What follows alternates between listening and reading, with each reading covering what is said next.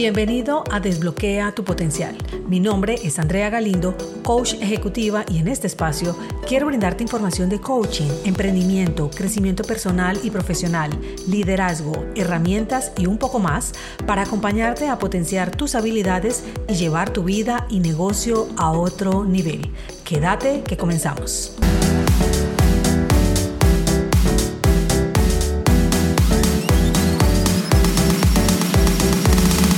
Estamos a punto de sumergirnos en un viaje emocional en el que quiero compartirte cómo influye el quedarnos apegados a una persona o situación aunque no sean del todo saludables, que pueden darse por circunstancias de las que no somos tan conscientes y cuesta dejarlas ir.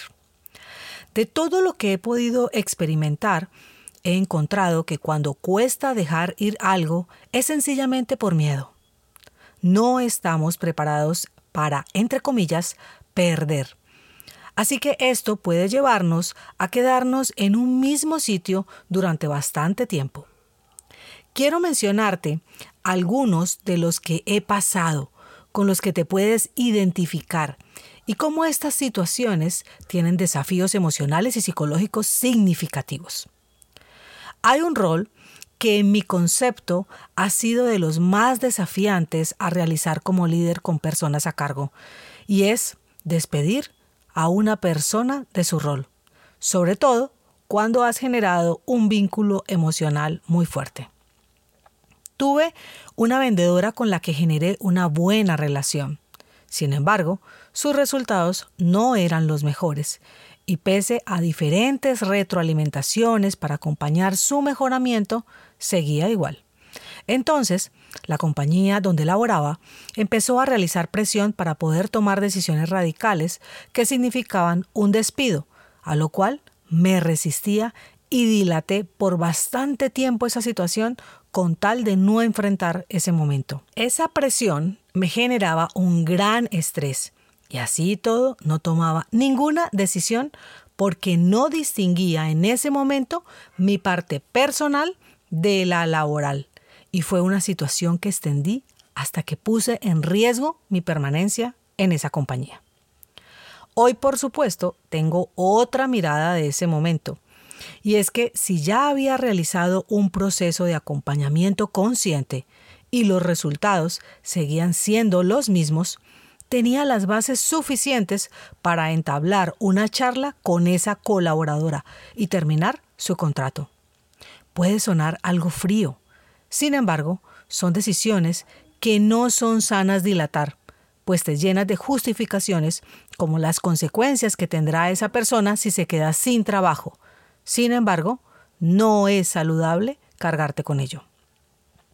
Esa persona no se había hecho responsable de sus resultados y yo pretendía cubrir de alguna manera esa situación sin considerar que su aprendizaje y evolución podían estar precisamente cuando se quedara sin trabajo. Por ende, estaba evitando que viviera su proceso.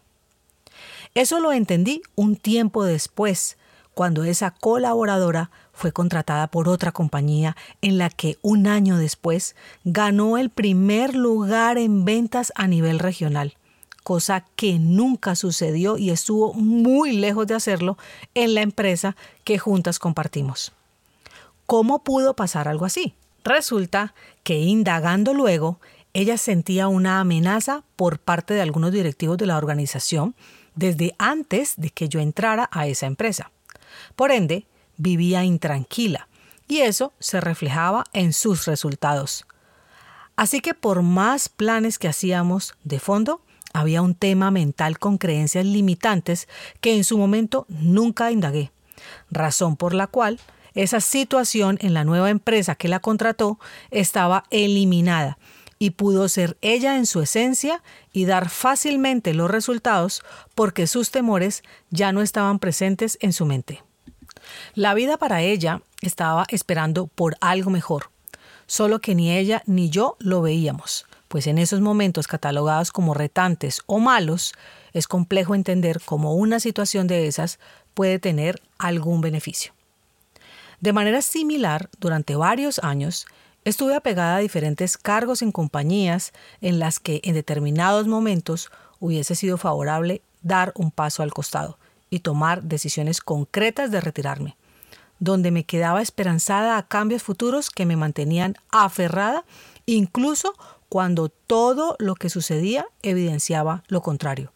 Y el miedo me generaba una resistencia al desapego, cuando hubiese sido más fácil establecer límites saludables. Recuerdo un equipo en el que encontré fraude en legalizaciones de viaje en una región específica.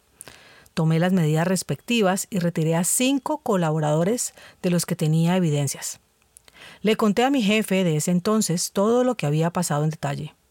Cuando terminé de explicarle todo el proceso llevado a cabo, nunca olvido cuando me dijo que le proyectara el listado de las personas que habían quedado de esa zona.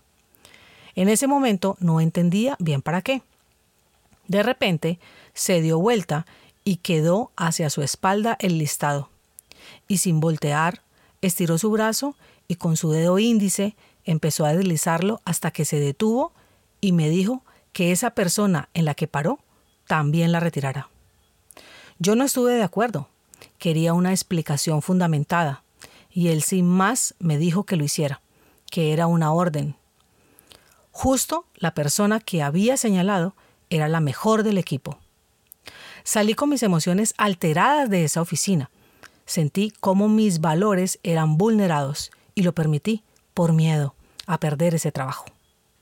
Aunque llevaba muy poco tiempo liderando equipos, sabía que esa decisión iba en contra de mis principios. Tal vez retirarme en ese mismo instante no era lo más prudente para mi situación financiera. Sin embargo, me quedé en ese lugar por años. Fue tal vez un sentimiento de falta de merecimiento y falta de reconocer mi propio valor para facilitar el proceso de soltar ese trabajo que ya no me generaba paz mental.